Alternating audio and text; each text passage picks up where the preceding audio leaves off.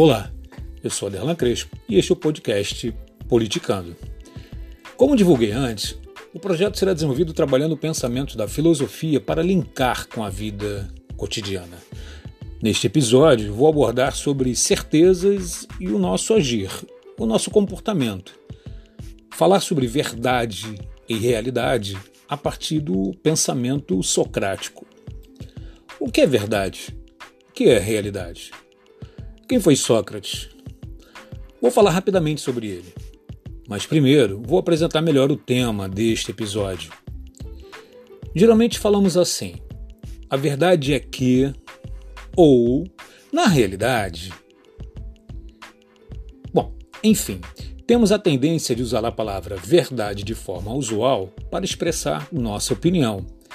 Mas esta palavra, assim como a palavra realidade, possui um valor muito alto, pois ambas expressam uma ideia segura ou certa sobre algo.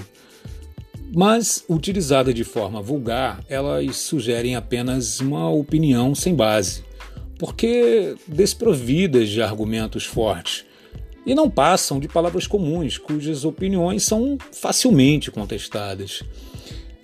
A não ser que quem ouça não queira debater ouve, mas não considera de fato uma opinião válida por uma questão de educação. Sobre a, importância destas palavras, verdade e realidade, podemos dizer que verdade significa uma precisa ideia sobre algo, e realidade pode ser uma leitura incontestável sobre a ocorrência de um fato, bem como a forma como se realizou. Mas não seriam apenas perspectivas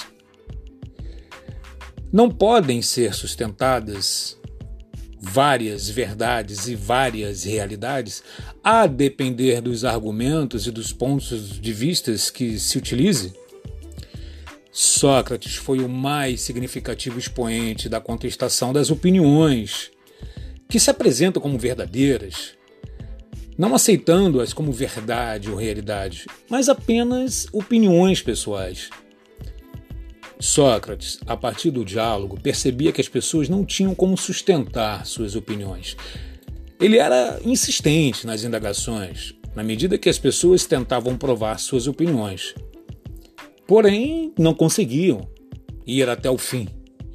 Atualmente, podemos ver que a própria psicanálise faz uso deste mecanismo dialogal, porque Freud também percebeu que o diálogo demonstrava o conteúdo do consciente do inconsciente. Bom, mas é essa é uma outra proposta. Em um outro episódio podemos abordar um pouco sobre essa importância que Freud deu ao diálogo. Mas sobre Sócrates, é claro que ele tinha que agir assim, porque ele criticava os sofistas, que utilizavam de argumentos retóricos, para expressar opiniões e convencer as pessoas em Atenas. Ele enfrentava os sofistas, mas mediante o diálogo, cuja forma foi denominada de maiêutica.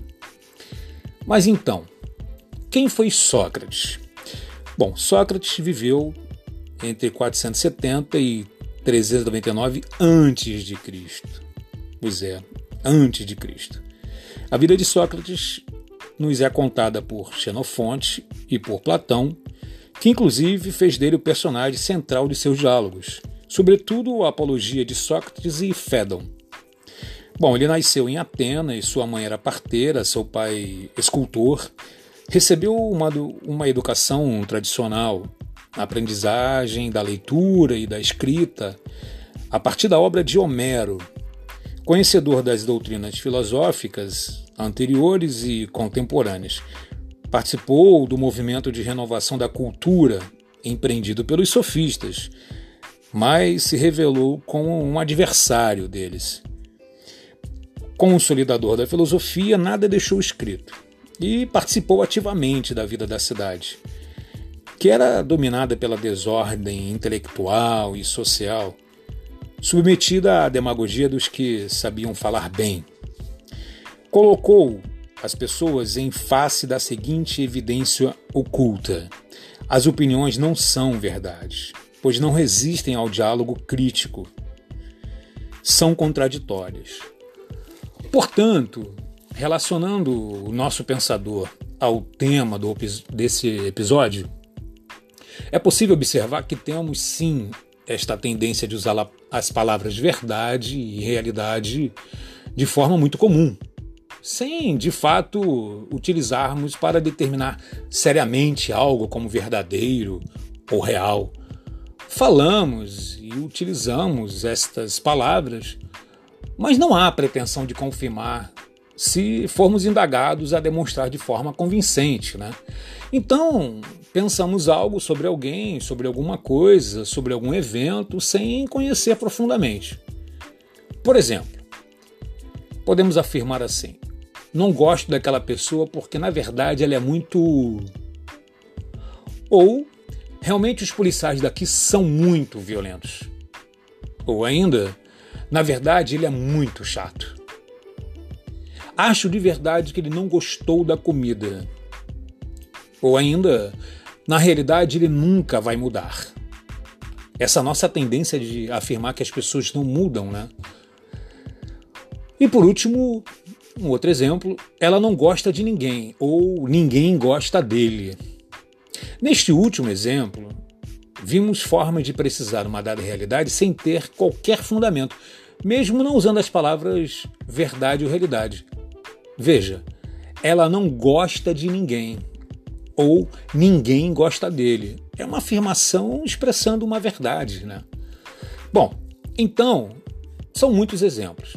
E na medida que usamos a palavra verdade ou realidade, com as palavras nunca, sempre, jamais, há uma tendência para demonstrarmos que a opinião é segura, mas não é. A não ser que tenhamos algo a mais do que a simples opinião. Pois é, é isso, uma simples opinião. Mas ainda assim temos a tendência de rejeitarmos ideias contrárias, pelo simples fato de sermos pessoas usualmente convictas. Queremos impor opiniões. Queremos ser detentores da verdade. A convicção não tem nada a ver com uma opinião sem base, sem fundamento, ou seja, com o achismo. Sócrates tinha este objetivo, o de mostrar que por meio do diálogo é difícil sustentar uma opinião quando somos questionados. A nossa tendência é de fugirmos do debate ou até de adjetivar a pessoa como chata. Sócrates foi o, ele foi condenado a, a ingerir o veneno, a cicuta, porque ele defendia uma ideia. Qual era essa ideia? A de que não sabemos o que é verdade ou realidade. Na prática, a mensagem que fica é de que devemos ser mais pacientes e não considerarmos nossas opiniões verdadeiras ou superiores pois de fato podemos errar em nossas avaliações e julgamentos. Julgar é fácil, mas extremamente difícil ouvir com respeito, ponderar ou dialogar de forma construtiva, até confirmarmos ou não nossas opiniões. Conviver bem depende de nossa própria capacidade racional. É uma questão de escolha. Então, até o próximo episódio.